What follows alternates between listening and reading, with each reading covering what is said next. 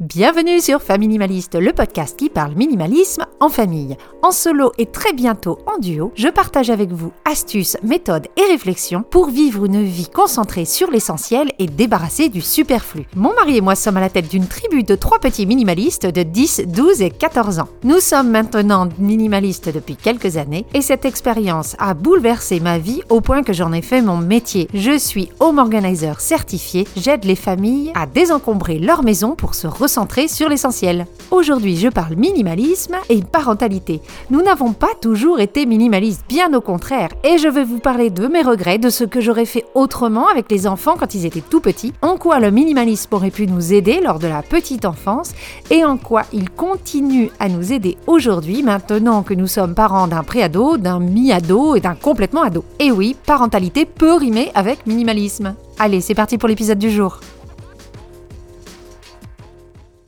Mari et moi n'avons pas toujours été minimalistes, loin de cela. On s'est mis en ménage tous les deux, on habitait donc tous les deux de notre côté. Moi j'avais déjà un appartement depuis quelques années, donc forcément on s'est mis en ménage à deux. Il y avait sûrement des doublons, on a ramené des choses chacun de notre côté, et déjà à l'époque je pense qu'on aurait pu faire un tri. On avait plus de choses que nos besoins réels. Je pense qu'on devait avoir déjà 6 ou 7 grandes serviettes de bain alors qu'on était que deux par exemple. Je crois qu'en cuisine on était suréquipé, en tout cas aussi bien que maintenant avec trois enfants. On accueilli notre premier enfant peu de temps après, et c'est là que les choses ont commencé à dégénérer. Avec l'arrivée du deuxième, on a emménagé dans plus grand, et la nature détestant le vide, nous l'avons rempli comme un œuf. Ce n'est que bien des années plus tard qu'on s'est rendu compte que vivre ainsi, entouré d'objets dans une maison qui déborde, bah, ce n'était pas viable, ça nous demandait beaucoup trop de temps, beaucoup trop d'énergie, et qu'on a décidé d'en avoir moins, ce qui nous a mené jusqu'au minimalisme. Oui, plus on en a, plus on en veut, mais moins on en a, moins on en veut. En tout cas, plus on se satisfait de ce qu'on a. J'ai discuté il y a pas très longtemps avec quelqu'un qui m'a demandé si on ferait les choses différemment si les enfants étaient petits et qu'on était minimaliste à ce moment-là. J'ai réfléchi, effectivement, il y a pas mal de choses que l'on ferait différemment. Comme je dis toujours, notre seul regret dans le minimalisme, c'est de ne pas l'avoir fait avant. Et une des premières choses que je changerais, c'est que j'éviterais ce fameux piège de la liste de naissance. Les derniers mois de grossesse, c'est la question qu'on nous pose tout le temps. Est-ce que vous avez déposé une liste de naissance? Et effectivement, pour notre premier, nous avions déposé une telle liste. Et si c'est un regret pour moi, en tout cas si c'est quelque chose que je ne referai plus, regret c'est peut-être un bien grand mot, quoique, c'est qu'il y a deux raisons à cela. La première, c'est que je pense qu'on dépose une liste de naissance pour se préparer à l'arrivée de bébé, c'est ce qu'on se dit, il faut avoir tout en place. Là où pour moi il y a une grosse erreur, c'est que rien ne peut nous préparer à l'arrivée d'un enfant. Ni le baby cook, ni le baby Bjorn, ni le baby ce que vous voulez ne peut nous préparer. Je sais pas pour vous, mais en tout cas, moi, ça m'a pas forcément aidé. J'ai cru que ça allait m'aider. Effectivement, ça me permettait peut-être de me projeter. Mais alors, une fois que le bébé est là et qu'on est dans la réalité, je ne me sentais pas beaucoup plus aidée par tel ou tel objet que j'avais pu mettre sur une liste. Et le fait de faire cette liste, ça ne nous prépare pas à l'arrivée de notre bébé, mais peut-être à l'arrivée d'un bébé en général. Vous allez au magasin, vous allez parler au vendeur ou à la vendeuse et elle va vous dire, bah voilà, euh, typiquement toutes les choses que les gens mettent sur une liste. Mais est-ce que ça va vraiment nous convenir à nous? Je crois qu'on s'était pas vraiment posé la question au final et je sais pas si beaucoup de parents se la posent. En tout cas, pas dans ces termes-là. Si le minimalisme, c'est connaître son essentiel et enlever son superflu, comment savoir ce qui va nous être essentiel avant même que le bébé arrive? Alors je dis pas que je n'aurais rien acheté non plus. Il y a des choses qui objectivement sont indispensables et encore je pense que ça peut se discuter, mais des choses comme la poussette ou la capsule pour mettre dans la voiture, à moins que vous soyez des gens qui fassent tout à pied, ça paraît indispensable pour ramener son bébé déjà de l'hôpital. Au lieu d'acheter tout un tas de trucs pour nous parer à plein d'éventualités, on aurait dû se poser euh, quelques jours, quelques semaines afin de voir ben, comment c'était la vie avec un nouveau bébé et ensuite voir nos besoins et déposer une liste ou en tout cas demander à nos amis qui veulent nous faire plaisir d'acheter telle ou telle chose. Parce qu'acheter les choses dont on aurait besoin alors qu'on n'a déjà aucune idée de ce que la vie va nous réserver avec un nouveau bébé, ça fait qu'au final on a fait dépenser des sous pour rien à nos amis et à notre famille. Il y a des choses dont on ne s'est jamais servi. Si j'avais attendu ne serait-ce que quelques jours, je me serais vite rendu compte que la couverture d'emmaillotage, par exemple, pour numéro 1, ne servait à rien, il détestait être contraint. C'est d'ailleurs exactement pour la même raison qu'on ne s'est jamais servi de l'insert pour porte-bébé. Il a détesté ça. On a attendu qu'il soit un petit peu plus grand. Heureusement, il était déjà un bon gabarit, donc on n'a pas eu besoin d'attendre longtemps euh, pour le mettre dans le porte-bébé directement sans l'insert. On aurait sûrement évité d'acheter un babyphone qui non seulement ne servait à rien parce qu'on habitait dans une maison de 50 mètres carrés sur deux niveaux, donc autant vous dire si j'entendais mon mari aller aux toilettes, j'entendais mon,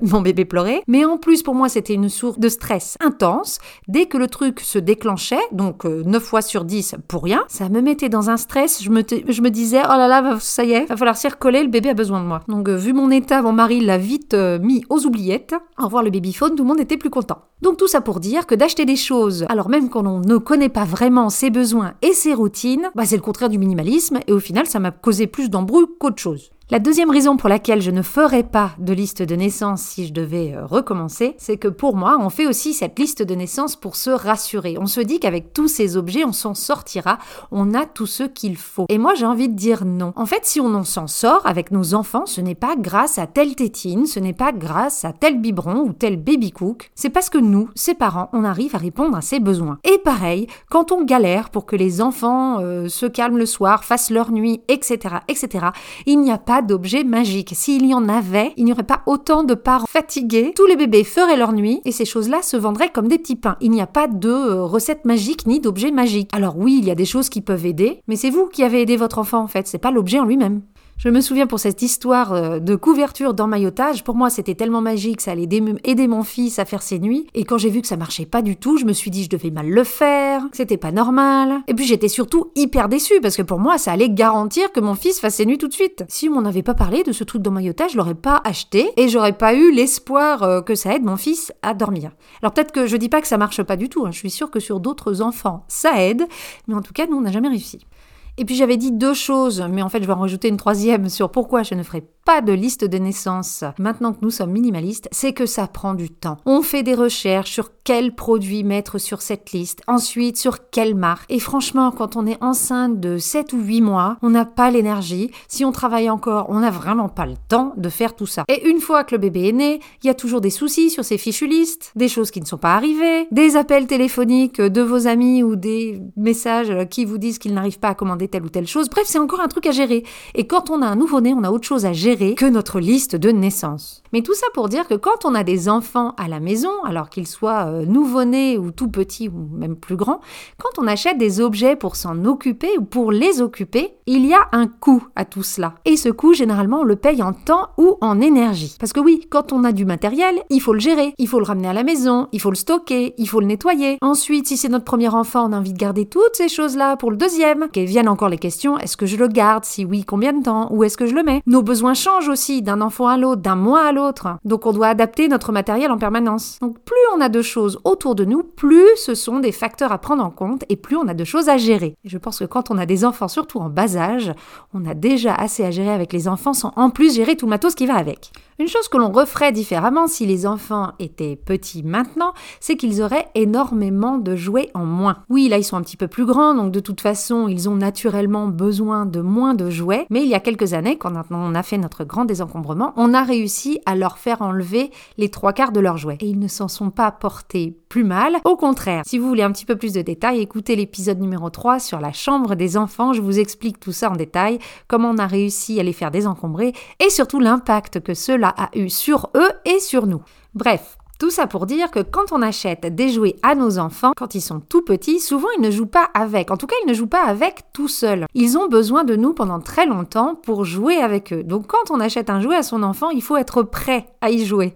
Et clairement, même si je suis une maman qui a énormément joué aux jeux en tout genre avec ses enfants et qui continue d'ailleurs euh, à jouer avec eux, c'est que forcément, dans le lot de tout ce qu'on a acheté, il y a des choses bah, qui ne nous intéressaient pas du tout, moi et mon mari. Et au final, qu'est-ce qui se passe? Bah, Si nous, on n'a pas envie de jouer avec ces choses-là, bah, les enfants les sortent pas et on joue toujours avec les mêmes jouets. Donc d'avoir un choix incroyable de jouets ne va pas d'un coup les occuper euh, de manière magique. En plus, il y a plein d'études qui montrent que les enfants ne peuvent interagir qu'avec un nombre limité de jouets en même temps et que de les mettre face à une chambre qui déborde de jouets les paralyse plutôt que les invite à jouer. Si vous les mettez dans une pièce où il n'y a que 4 ou 5 jouets, ils iront bien plus volontiers vers ces choses-là. Mais bon, moi, ça à l'époque, je le savais pas. Je pensais juste qu'il fallait que mes enfants aient des jouets, quoi.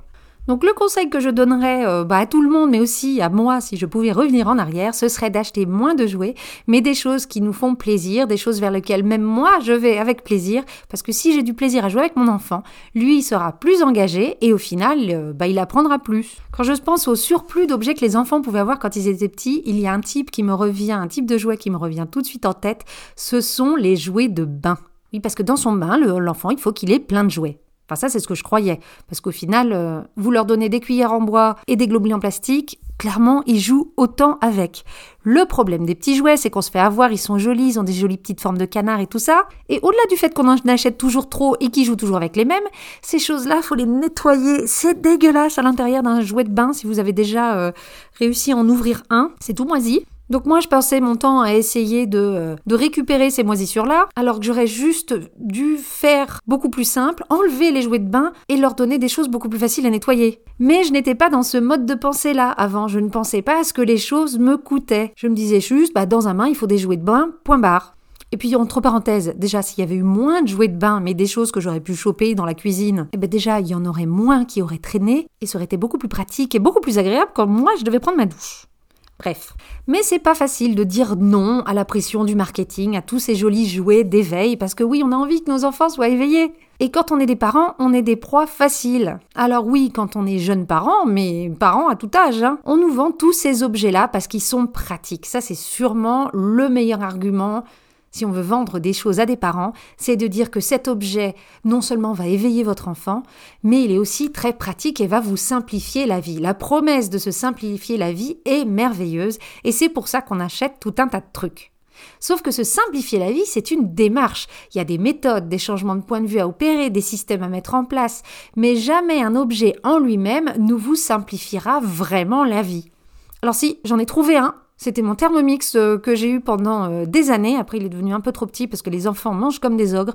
Mais je l'ai utilisé tous les jours pendant 10 ans. Et franchement, quand t'as trois enfants en moins de 4 ans et que ton mari n'est pas là la moitié de l'année, de pouvoir tout foutre dans le thermomix et que le repas se prépare euh, tranquillement pendant que tu peux donner le bain aux enfants, franchement, ça sauve la vie. Mais à part ça, non, rien d'autre. Non, j'exagère, il y a quand même des choses qui nous simplifient un petit peu la vie. Mais c'est vrai que sous cet argument-là que l'on veut vraiment entendre quand on est des parents et quand on est des parents un petit peu débordés, on arrive quand même à nous vendre un peu tout et n'importe quoi. Et du coup, on accumule encore plus de jouets, plus d'objets, et les objets pratiques sont souvent de fausses économies. Exemple dingue, là je parlais de, Baby Cook, je parlais de Thermomix, mais le Baby Cook qui fait des purées, mais juste pour bébé, donc en fait il fait des toutes petites quantités. Si vous avez déjà un autre robot euh, quotidien pour vous, pour le reste de la famille, ça suffit, non? Racheter un baby cook en plus, c'est une autre machine à stocker, à sortir, ou alors à laisser sur le plan de travail. Ce qui fait quand on veut nettoyer la cuisine, bah, ça prend plus de temps. Donc petit conseil, si vous avez envie d'acheter des objets pour vous aider à vous occuper de vos enfants, voir si vraiment ça vous simplifie la vie, bah, pensez à vous le faire prêter ou alors à le louer. J'ai vu passer il y a pas très longtemps d'ailleurs euh, sur Instagram une société qui fait de la location, de la location de petits appareils d'électroménager.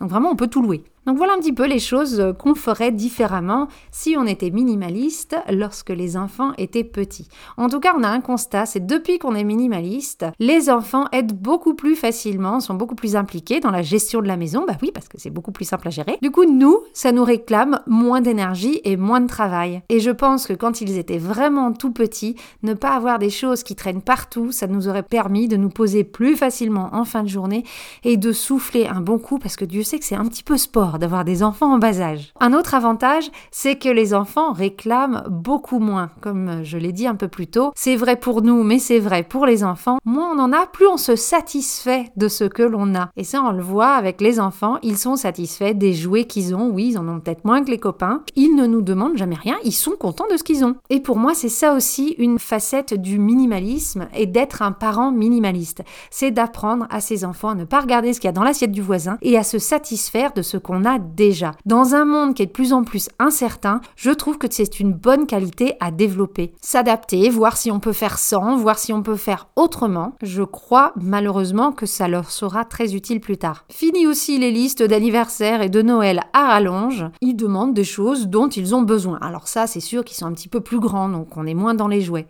On arrive à la fin de cet épisode et pour les futurs ou jeunes parents qui nous écoutent, j'aurais un message à vous donner. Celui que je me serais donné si je pouvais revenir dans le temps, c'est de se faire confiance. Les objets ne sont pas des baguettes magiques. Nos enfants ont besoin de nous et si vraiment, vraiment il nous manque tel ou tel objet pour bien nous occuper de nos enfants, franchement, à notre époque, en moins de 48 heures, on peut tout se faire livrer ou tout aller chercher dans les magasins. En tout cas, pour la plupart d'entre nous. Donc prenez le temps et n'anticipez pas d'éventuels besoins à l'avance. Je vous promets, vous ne serez pas pris de court. Et de ne pas avoir une nurserie qui déborde avant même l'arrivée de bébé ne fait pas de vous de mauvais parents et ne vous préparera pas moins à l'arrivée de cet enfant. Merci d'avoir écouté cet épisode jusqu'au bout. S'il vous a plu et si vous aimez le podcast en général, merci de lui mettre plein d'étoiles et de cœurs sur vos plateformes d'écoute. Plus il aura de bonnes notes, plus il sera facile à trouver pour tout le monde. Si vous voulez continuer la discussion ou rester en contact avec moi, je vous invite à me suivre sur Instagram, sur la page de Famille Minimaliste ou celle de mon compte professionnel d'homme organizer, famille.o.suisse. Vous pouvez également vous abonner à ma newsletter tous les vendredis, ainsi qu'à mon blog avec un nouvel article le désencombrement et l'organisation familiale toutes les deux semaines. Je mets tous les liens en description. Je vous dis à la semaine prochaine. Et en attendant, n'oubliez pas, vivre avec moi, c'est vivre avec mieux.